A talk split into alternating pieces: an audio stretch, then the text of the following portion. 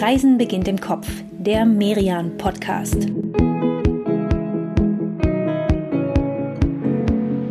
Hallo und herzlich willkommen, liebe Hörerinnen und Hörer. Es geht wieder los. Eine neue Tour startet hier bei Reisen beginnt im Kopf, dem Merian Podcast und ich freue mich sehr, dass ihr dabei seid. Mein Name ist Katrin Sander. Ich bin die stellvertretende Chefredakteurin des Kultur- und Reisemagazins Merian. Und heute kommen wir zum großen Finale unserer ersten Dreierstaffel in diesem Podcast. Wir sind also heute zum dritten Mal im Rhein-Main-Gebiet unterwegs haben uns richtig viel Zeit genommen in den letzten Folgen für Darmstadt, Offenbach, Seligenstadt und haben dabei auch ganz besondere Ecken entdeckt, die wir und ihr vielleicht ja auch vorher noch nicht so richtig auf dem Schirm hatten. Nun also Finale, liebe Inka, wir gehen ja wie immer hier zusammen auf die Reise. Ist fast schade, oder? Dass heute schon die letzte Folge ist hier im Rhein-Main-Gebiet. Wir hatten uns gerade so eingegroovt, finde ich. Naja, komm, aber wir haben diese Reise ja echt auch noch vor uns. Zum Glück. Es macht nämlich echt irgendwie, finde ich, ja, richtig Spaß, sich mal so in die kleineren Städte und die unbekannteren Landschaften rein zu recherchieren. Ich habe für mich jedenfalls schon echt einige Tipps abgespeichert, die ich mir dieses Jahr gerne mal so mit meiner Familie und so ganz in echt anschauen würde. Aber erstmal auch von mir. Schön, dass ihr alle dabei seid. Mein Name ist Inka Schmeling und ich freue mich total, dass gerade unsere Rhein-Main-Folgen bei euch so gut ankommen. Dieses Deutschland entdecken, also auch abseits von Berlin, Hamburg, München, den großen Städten, das hat einen wirklichen Charme und in die Richtung machen wir auch auf jeden Fall weiter im Programm. Alles, was wir euch empfehlen in dieser Folge, das packen wir wie immer in die Show Notes. Keiner muss sich also irgendwas mitschreiben oder notieren. Ihr bekommt die volle Liste zu der ganzen Folge online da, wo ihr diesen Podcast abruft. So, Jetzt aber mal los, Inka, ne? Wir haben immer noch nicht gesagt, wo genau es heute hingeht. Na, Finale eben. Wir machen es spannend, oder? Naja, so halb, ne? Wir haben es ja schon im Titel dieser Episode verraten, aber jetzt nochmal ganz offiziell. Die Reise geht heute in die Wetterau. Die liegt nördlich von Frankfurt zwischen Taunus und Vogelsberg. Und wir beide haben uns die Wetterau ausgesucht, weil wir hier erstens große Geschichte erzählen können. Die Wetterau nennt sich schließlich selbst die Heimat der Keltenfürsten. Und zweitens, weil wir hier auf wirklich schöne kleine Städtchen gestoßen sind. Und ich finde, das ist es ja, was wir uns alle jetzt mit und hoffentlich bald nach Corona wünschen. Neue Orte entdecken, an denen wir uns auf Anhieb wohlfühlen und die nicht überlaufen sind. Und das hier fehlt noch in deiner Liste, die Natur. Wer wandern oder Radfahren oder auch Vögel beobachten möchte, der kann sich hier echt ausleben. Aber die Sache mit den Kelten, die ist hier in der Wetterau echt schon spektakulär. Komm, wir starten unser Wetterau-Wochenende im Kopf an diesem imaginären Freitag im Frühling mal gleich an einem der Highlights der Gegend, nämlich in der Keltenwelt am Glauberg. Das Museum steht heute genau dort, wo man drei Gräber und viele wertvolle Grabbeigaben aus der Keltenzeit gefunden hat. Das waren, so viel ist klar, keine normalen Männer, die hier bestattet wurden. Man hatte hier am Fuß des Glaubergs schon in den 1930ern einige archäologische Funde entdeckt aus ganz verschiedenen Epochen. Und man hat gewusst, dieses Plateau, das war schon von der Steinzeit bis ins Mittelalter immer wieder heiß umkämpft. Außerdem gab es Sagen, die um diesen Berg rankten, dass hier zum Beispiel nachts immer noch Steinzeitmenschen, Ritter und Römer und eben auch Kelten kämpfen würden. Und diese Legenden, die hatte auch Werner Erck, als Kind in der Schule gehört. Er ist heute 73, aber war schon immer begeisterter Hobbyarchäologe und hatte diese Legenden immer im Kopf. Das klingt fast so ein bisschen wie, wie Heinrich Schliemann, oder? Und die Entdeckung von Troja. Aber Werner Erck, der hatte etwas, was Heinrich Schliemann nicht hatte. Er konnte nämlich in einem Flugzeug über dem Glauberg kreisen und sich das Ganze mal von oben anschauen. Das tat er 1988 und aus der Luft, da machte er so einen Halbkreis im Boden aus. Die Fotos, die er davon machte, die schickte er dann an den Denkmalpfleger in Wiesbaden. Und ein paar Jahre später, als man dann hier wirklich grub und nachforschte, da stieß man dann auf hochinteressante Zeugnisse der Vergangenheit. Ja, solche Fundstücke, die hatte vermutlich nicht mal Werner Erck erwartet. Ne? Der Halbkreis, den er aus dem Flugzeug erkannt hatte, der stellte sich nämlich als Rest eines keltischen Grabhügels heraus. Vor zweieinhalb Jahrtausenden wurden hier Menschen bestattet und mit ihnen eben auch ja eine ganze Menge an Schmuck und Waffen. Ich habe mich mit Lars Korsmeier von der Keltenwelt am Glauberg zum Interview getroffen, leider nur online in einem Videocall, und habe ihn gefragt, was ist so das ganz Besondere an dieser Fundstelle? Der Glauberg ist dahingehend äh, so besonders, weil wir haben eben dort äh, sehr reich ausgestattete Gräber gehabt, genau genommen drei Stück in zwei unterschiedlichen Grabhügeln.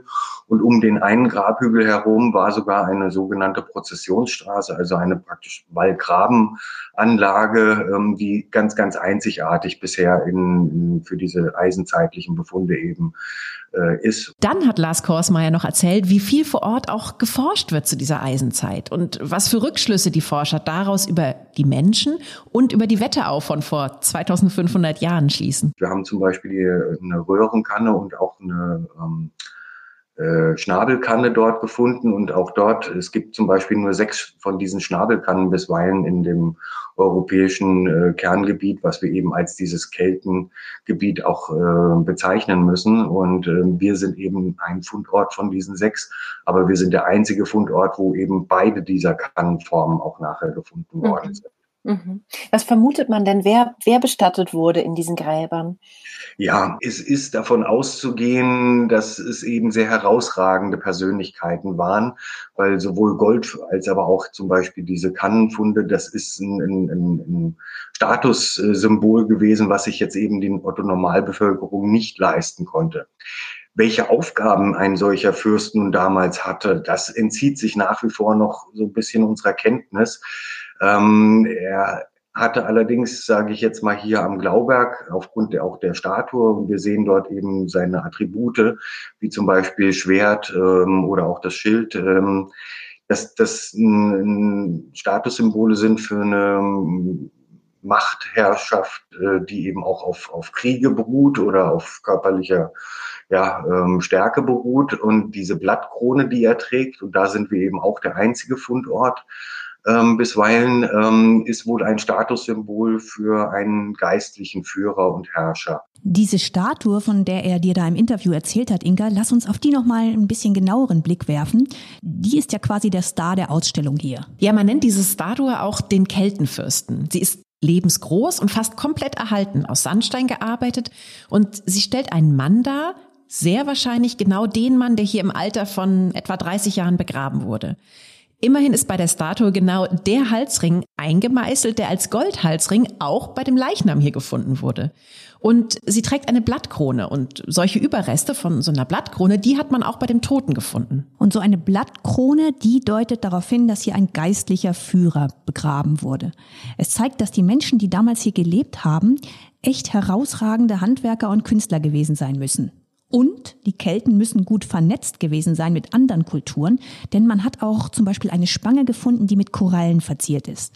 Und Korallen, die waren damals in der Wetterau nicht zu finden. Nee, nicht wirklich. Aber schon interessant, oder? Also so, ich weiß nicht, dieser filigrane Goldschmuck, dann die Handelswaren aus fernen, fernen Ländern. Irgendwie passt das so gar nicht in, ja, in das gängige Klischee von den Kelten. Vor der Eröffnung des Museums, da hat man die Menschen gefragt, was sie denn eigentlich über die Kelten denken oder was sie denken, wer die Kelten waren. Und die Antworten, die liest man gleich am Anfang, wenn man in das Museum reingeht. Und da steht zum Beispiel brutales Barbarenvolk. Oder das hier klingt auch gut. Wikinger ohne Boote. Ja, und dann geht es weiter auf dem Rundgang und man lernt, der Begriff Kelten, der stammt von antiken Autoren. Die haben darunter ganz verschiedene Ethnien zusammengefasst. Und zwar nicht nur aus verschiedenen Regionen, sondern sogar aus verschiedenen Zeiten. Ja, ist also ein Museum, das gar nicht alles beantwortet, sondern auch Fragen offen lässt. Zum Beispiel die, wer die Kelten denn nun genau waren. Und das finde ich auch ganz gut. Nicht immer nur zeigen, was man schon alles herausgefunden hat, sondern auch klar machen, was alles noch nicht erforscht ist. Ja, Inka, der Freitagnachmittag, der neigt sich jetzt schon dem Ende zu hier nach unserem Streifzug durch die Keltenwelt. Und ich schlage vor, wir beziehen jetzt mal Quartier und machen uns dafür auf den Weg in die Mitte der Wetterau nach Florstadt-Staden. Das ist genau eines dieser kleinen hübschen Städtchen, von denen wir ja anfangs schon gesprochen haben. Naja, eigentlich ist Staden ja nicht mal, nicht mal ein Städtchen, ne, sondern ein Stadtteil von Florstadt, aber wirklich ein ganz besonders hübscher.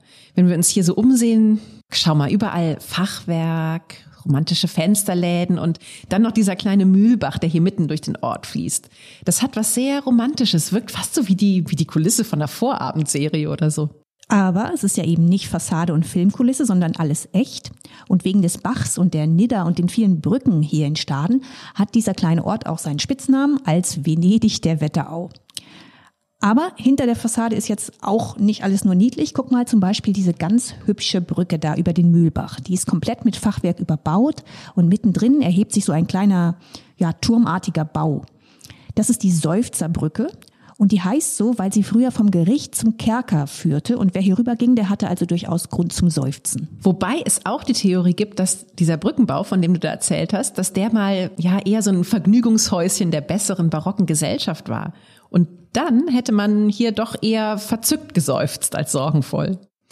Warum auch immer man seufzte, die Brücke ist tatsächlich so besonders, dass sie von der UNESCO als Kulturgut geschützt ist. Ja, noch nicht ganz Weltkulturerbe. Aber fast.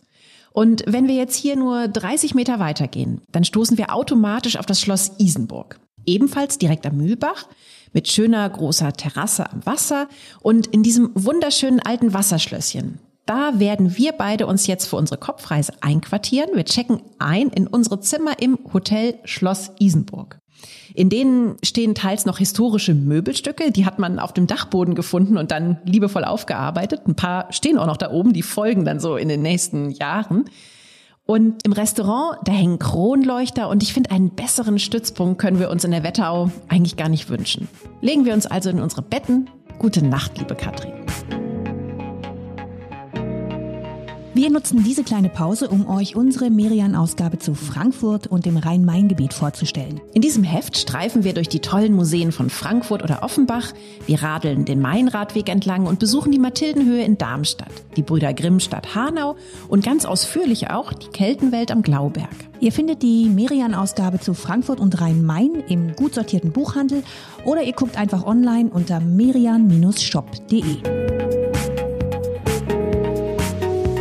Also ich habe sehr gut geschlafen hier im Schlosshotel und das lag nicht nur an den wunderschönen Betten hier, sondern auch an dieser wunderbaren Ruhe.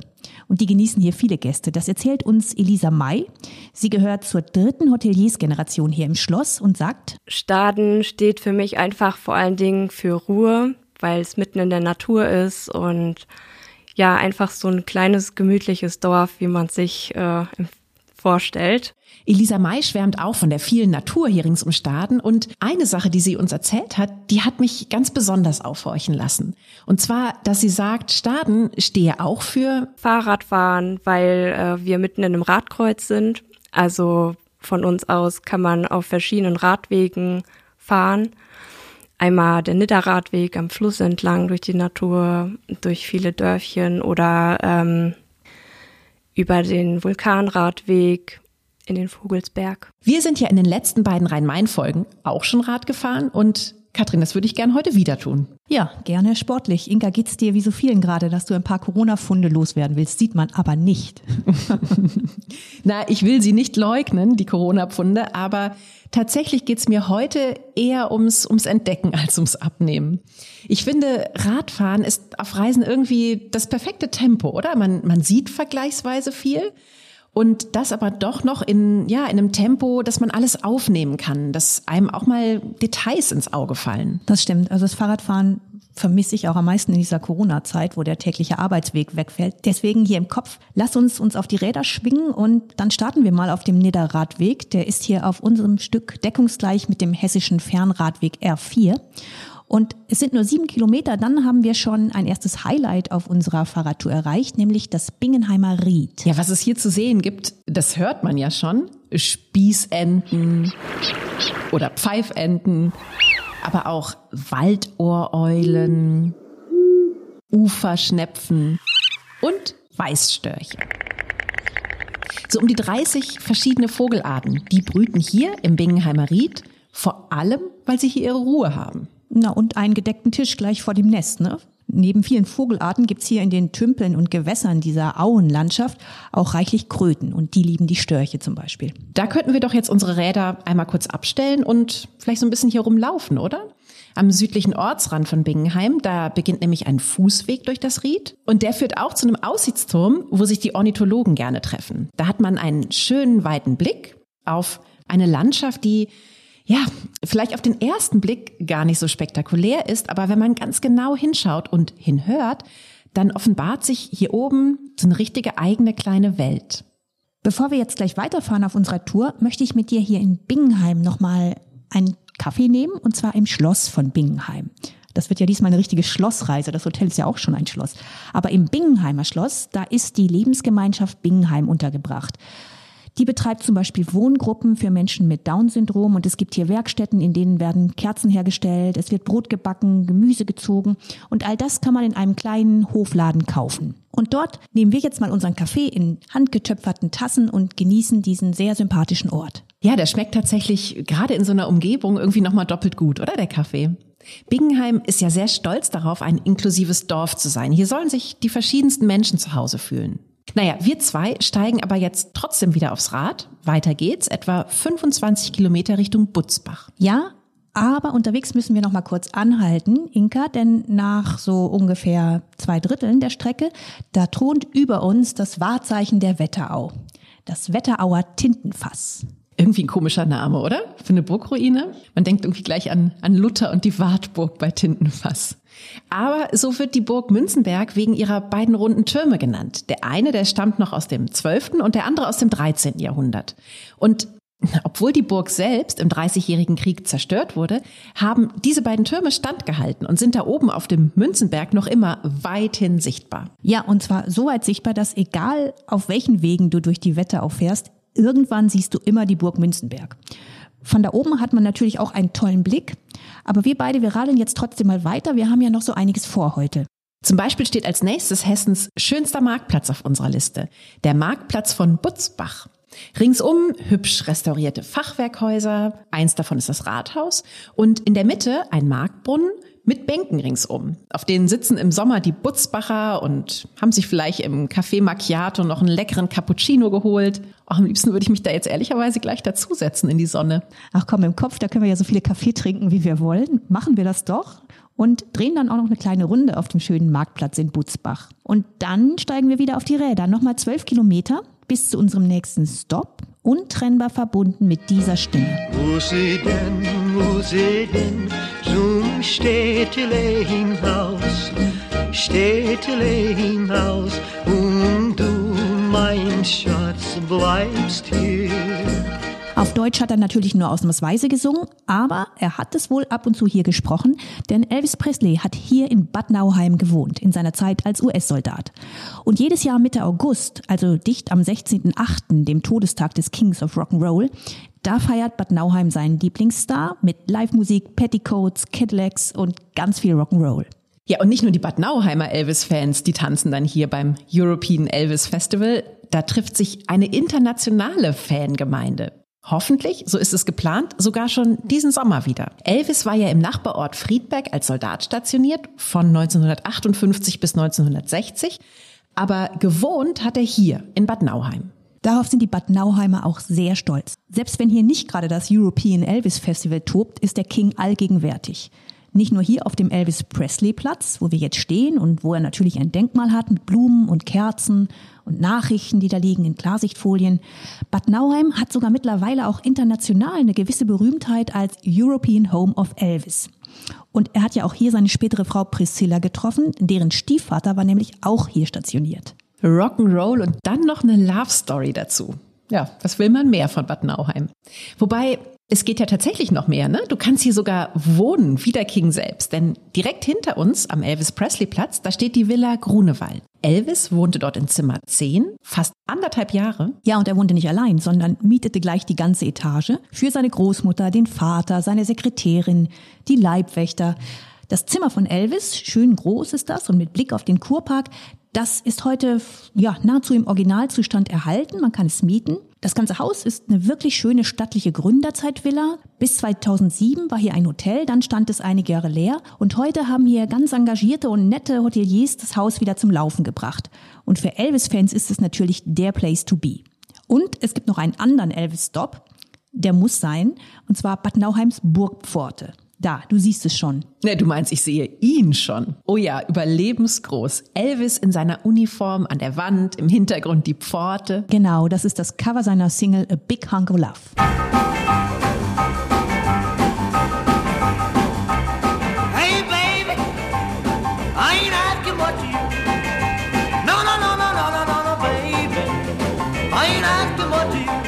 Für das Bild lehnte er damals genau hier und ließ sich fotografieren. Und nun lässt man sich hier mit ihm fotografieren. Für Elvis-Fans ist das auf jeden Fall, ja, wahrscheinlich der genialste Selfie-Point überhaupt hier in Bad Nauheim. 2018 beim Elvis Festival, da kam das Graffiti hier an die Wand. Es hat aber nicht allen gefallen. Und zwar nicht unbedingt, weil manche Elvis nicht mögen oder finden, dass da zu viel Wirbel um ihn gemacht wird, sondern auch die Fans selber waren nicht glücklich. Die fanden ihn nämlich nicht gut getroffen. Also ehrlich gesagt zu aufgeschwemmt im Gesicht. Und 2019 musste dann der britische Sprayer Gnasher aus England extra nochmal anreisen und nacharbeiten. Und jetzt hat Elvis deutlich feinere Züge. Na guck mal, da erkennst du doch die wahren Fans, oder? Wenn sogar das Graffiti ein Facelifting bekommt. Aber man muss auch sagen, Elvis war bei weitem nicht der erste Star hier in Bad Nauheim. Wer hier schon alles gekurt hat, ne, das liest sich doch echt wie ein Who's Who durch die Epochen. Bismarck, Kaiserin Sissi, Albert Einstein, Franklin D. Roosevelt. Bad Nauheim hat als Kurstädtchen echt eine ziemlich mondäne Gästeliste. Absolut. Und der ganze Kurbetrieb, der ging hier nur deshalb so in die Vollen, weil in der Nacht vom 21. auf den 22. Dezember im Jahr 1846 ein Wunder passierte. Der Ausbruch des großen Sprudels. Der große Sprudel, das klingt irgendwie geheimnisvoll, fast so, ich weiß nicht, wie der Titel für irgendein absurdes Comic über eine verborgene Quelle, die zur Wintersonnenwende dann mysteriös aufgetaucht ist. Die Geschichte hat tatsächlich was Märchenhaftes. Also ich erzähle sie dir kurz. Es war eine sternenklare Nacht, ein Sturm toste und Nauheims Nachtwächter natürlich noch nicht Bad Nauheims Nachtwächter, kam auf seinem Rundgang vorbei an einer Gänseweide, auf der man lange vorher mal versucht hatte, Sohle abzubauen für die Salzproduktion. Das hatte aber nicht funktioniert, der Schacht war also stillgelegt und mit Balken und Erde abgedeckt worden. Aber als der Nachtwächter nun vorbeikam, brachte auf einmal ein mächtiger Sohlestrahl durch den vergessenen Schacht und das war die Entdeckung des großen Sprudels. Das Nauheimer Weihnachtswunder. So wird das hier ja tatsächlich genannt. Ne? Nur dadurch konnte sich ein kleines Salzsiederdorf zum vielbesuchten Heilbad entwickeln. Und wenn man sich den Sprudelhof hier so anschaut und den Kurpark drumherum, dann scheint es alles eine für Bad Nauheim echt gute Wendung genommen zu haben. Allein der Kurpark, ne, der ist ja echt ein Schmuckstück. So ein englischer Garten, ganz großzügig angelegt mit See und dem hübschen Elisabethenbrunnen. Also an so einem schönen warmen Tag, da könnte man sich hier eigentlich den ganzen Tag gut gehen lassen. Dieser Sprudelhof hier, der rund um die neue Quelle angelegt wurde, der ist auch eines der größten zusammenhängenden Jugendstilensembles in ganz Europa, nur mal um die Dimensionen klar zu machen. Mitgebaut haben da damals auch die Künstler von der Mathildenhöhe in Darmstadt. Ach, guck mal, da schließt sich doch der Kreis zur ersten Folge, oder? Und ich wette, der russische Zar, der hat doch hier mit Sicherheit auch noch gekurt. Ja, bei ihm weiß ich es gerade nicht ganz genau, aber seine Frau, die Zarin, auf jeden Fall. Die waren alle auf Rhein-Main-Tour, wenn du so willst, wie wir jetzt. Lass uns aber den Sprudelhof noch mal ganz kurz ein bisschen näher anschauen. Es gibt da über 250 sogenannte Badezimmer. Manche sind noch herrschaftlicher als die anderen. Das sind die Fürstenbäder. Das Heilwasser aber, das soll, wenn man Erich Kästner glaubt, nicht so richtig gut schmecken. Der hat nämlich geschrieben, das Wasser schmeckt wie Hering mit Lakritz. Boah, das klingt aber echt ekelhaft. Bah.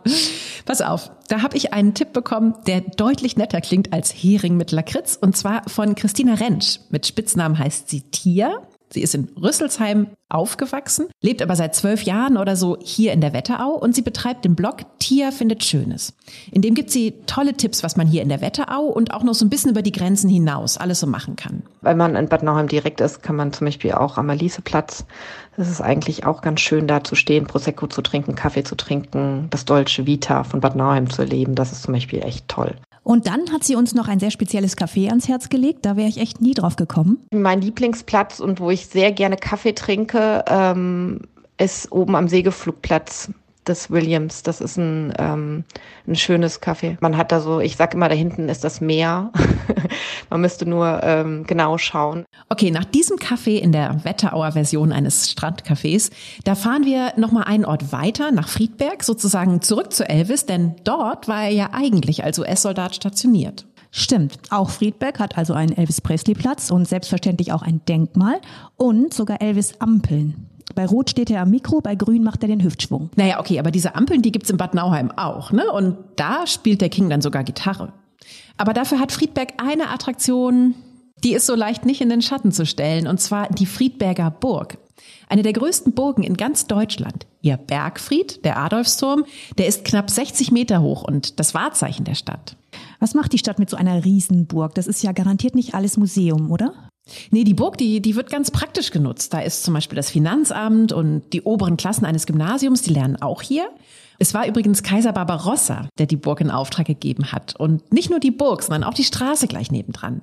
Beide entstanden vor 850 Jahren, also quasi aus einem Guss. Die Stadt, die ist dann um die Straße herum gewachsen und heute ist diese Kaiserstraße, so heißt sie, die Haupteinkaufsstraße von Friedberg. Und die ist wirklich beeindruckend und ganz schön breit. Ne? Wir reden hier nicht über ein mittelalterliches Gässchen. Barbarossa hatte sie von Anfang an als Handels- und Marktstraße gedacht.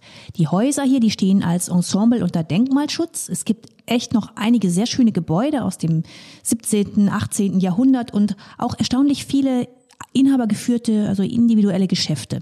Friedberg ist ja wirklich nicht groß. Ne? Die Stadt hat so knapp 30.000 Einwohner. Das ist ja auch wirklich das Charmante hier. Ne? Die Wetterau, die hat echt so einige dieser kleinen Orte, in denen man das Gefühl hat, ich weiß nicht, dass die Hektik so ein bisschen rausgenommen ist. Alles so ein Gang, Gang runter ist im Vergleich zu, zu unserem großen Hamburg oder so. Und dann zwischen den Orten, da bist du eben immer sofort im Grünen. Ja, wobei Friedberg und Bad Nauheim, die wachsen jetzt schon so aufeinander zu, dass sie fast ineinander übergehen. Aber sonst hast du recht, das hat was sehr Entspanntes und Entspannendes hier. Beide jetzt wieder zurück in unser Wasserschlösschen nach Staden fahren, gehen wir nochmal hoch auf den Bergfried in Friedberg. Das geht nämlich, hoffentlich bald wieder, immer samstags und sonntags nachmittags. Und von da gucken wir uns die Wetterau dann nochmal von oben an. Ja, sehr gute Idee. Und hier oben auf dem Bergfried in Friedberg, da sieht man nicht nur die Wetterau, sondern bis nach Frankfurt, bis in den Taunus und auf den Vogelsberg. Die 150 Stufen, die haben sich echt gelohnt. Und jetzt würde ich sagen, Zeit fürs Abendessen, oder Katrin? Ja, bin ich dabei. Das nehmen wir in Schloss Isenburg ein, in Staden. Das ist nicht nur praktisch, weil wir danach gleich in unsere hübschen Betten fallen können, sondern auch sehr lecker. Das stimmt, man schmeckt echt, was für gute Zutaten hier verarbeitet werden. Hier in der Wetterau, da haben sich Gastronomen wie die Familie May von unserem Hotel nämlich mit lokalen Lebensmittelproduzenten zusammengetan und gemeinsam einen Verein gegründet. Die Mays, die kochen in ihrem Restaurant also vor allem mit Zutaten, die direkt hier aus der Region stammen. Auf der Karte, da stehen Rindfleisch vom Wetterauer Weidevieh oder auch Dinkeltaler mit Dinkel aus Bingenheim. Und diese Nudeln hier, die schmecken auch ganz besonders lecker. Elisa May erklärt auch warum. Unsere halbe Ärmelnudeln von der Frau Nagel. Die Frau Nagel hat einen Geflügelhof ein Dorf weiter und produziert die Nudeln noch per Hand, also selbst.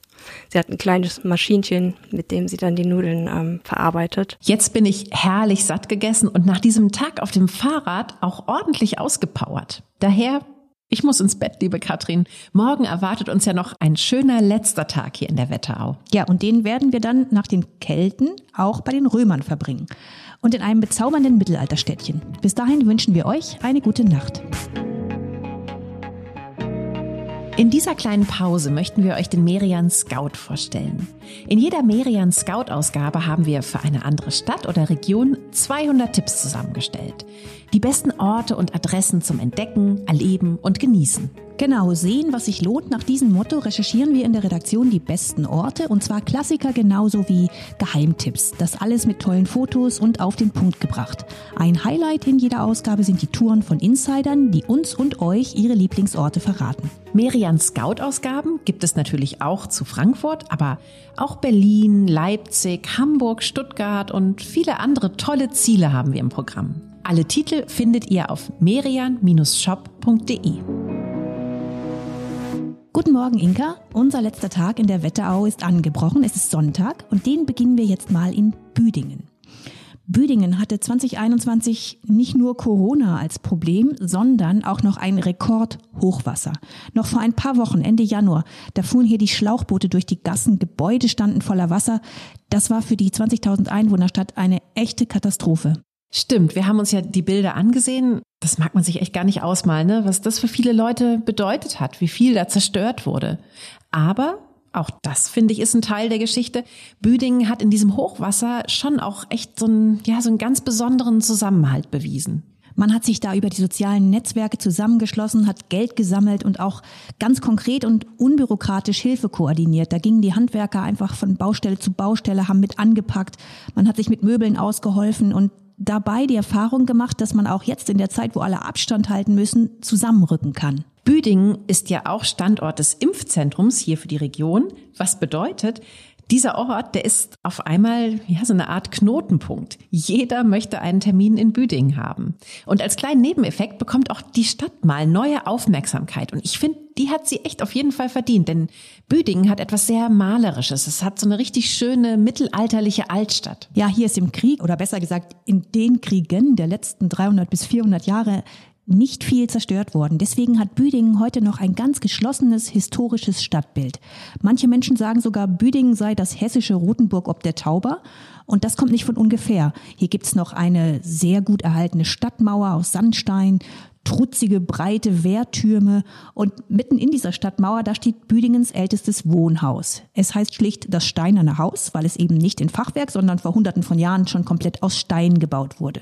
Ganz in der Nähe, da liegt übrigens das sehr hübsche Café Hexenstübchen. Und da könnten wir uns beide jetzt doch mal als zweites Frühstück ein kleines Stück Kuchen genehmigen, oder? Auf jeden Fall, sofort. Und danach laufen wir zum Schloss Büdingen. Wir haben es ja mit Schlössern auf dieser Tour hier. Mitten in der Stadt steht es. Und ähm, ja, dieses Schloss, das geht zurück auf eine uralte Burg aus dem 13. Jahrhundert. Und heute ist das Schloss zum Teil Hotel und zum Teil Museum, aber es wohnt sogar noch immer ein Fürst hier kann ich verstehen. Das Schloss, das hat echt was, oder? Sieht aus wie aus einem Märchen. Ja, diese echt spezielle, schöne Szenerie hier in Büdingen, die schätzen die Büdinger auch und die sind sich bewusst, dass das was ganz Besonderes ist und nutzen das sehr clever und gekonnt. Weil man sich nämlich kaum eine schönere Kulisse denken kann, wird hier in der Stadt total viel Theater gespielt. Natürlich in normalen Jahren, ne? ohne Pandemie. Ja, das Schöne ist, dass das nicht nur Theateraufführungen im Saal sind, sondern es geht auch um Streifzüge durch die Stadt, die durch Schauspieler vermittelt werden. Man kennt es ja ne, von diesen klassischen Nachtwächterführungen, das bieten ja mehrere Städte an, aber hier in Büdingen, da gibt's viel mehr. Da gibt's auch noch Kräuterweiber, Halunken, Falschmünzer. Jede Tour, die erzählt eine ganz eigene Geschichte. Und man kann hier sogar historische Rätseltouren für Kinder buchen. Bei denen läuft man dann mit einem Alchemisten und der Frau des Stadtchirurgen durch Büdingen. Das fände ich für meine Kinder echt interessant. Und so kann man da eine Stadt und ihre Vergangenheit ganz spielerisch entdecken. Organisiert wird das alles von einem Ensemble, das heißt Theater ohne doppelten Boden.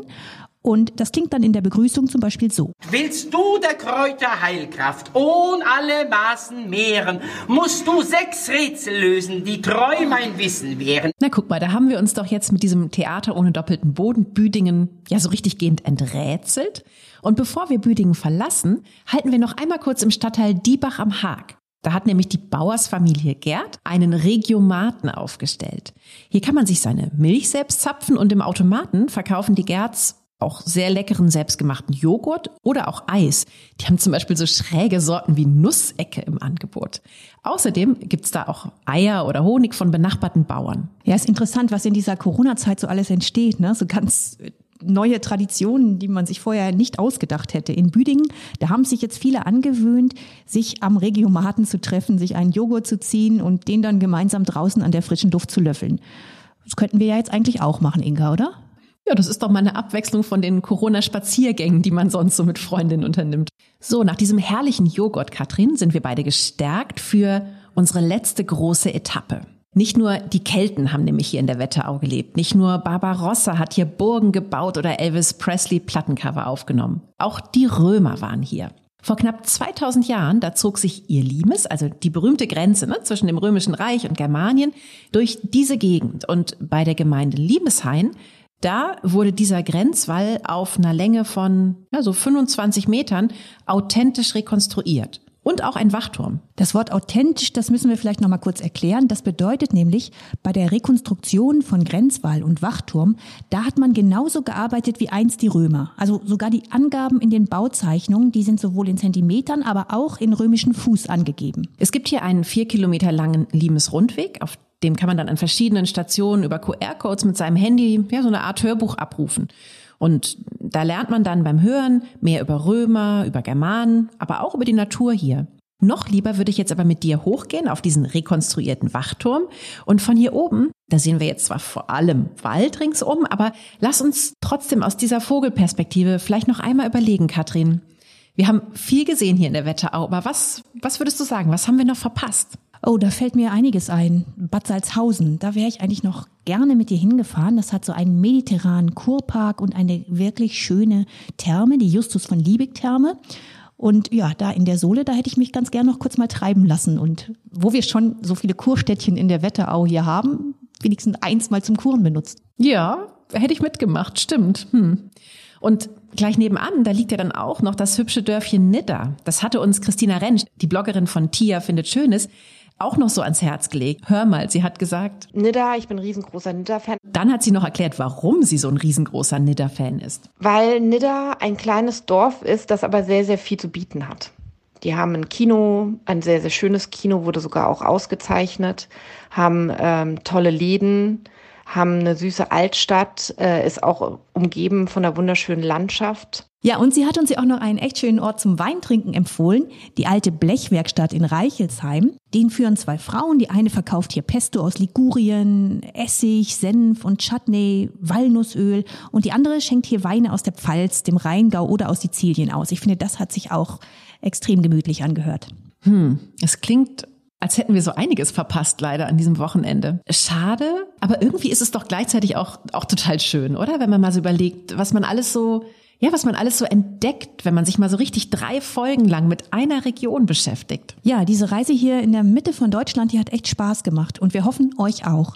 Wenn ihr noch weitere Lieblingsorte habt im Rhein-Main-Gebiet, tolle Tipps aus der Wetterau, aber auch aus Darmstadt oder Rüsselsheim, Offenbach oder Hanau, dann teilt die doch mit uns und mit allen anderen Hörerinnen und Hörern und zwar auf Instagram unter dem Hashtag Best of Rhein-Main, alles zusammengeschrieben. Wir beide verabschieden uns damit jetzt erstmal aus Deutschland, denn auch wenn das gerade in echt leider noch kaum denkbar wäre, in der nächsten Folge, da steigen wir zu Hause in Hamburg auf ein Schiff und legen ab Richtung Norwegen. Ja, das wird dann nach der Ostsee-Folge unsere erste internationale Kopfreise. Wir freuen uns schon darauf und wir freuen uns auch, wenn ihr dabei seid. Abfahrt ist sozusagen in 14 Tagen im Hamburger Hafen. Bis dahin, passt auf euch auf, empfehlt uns gerne weiter und alles Gute.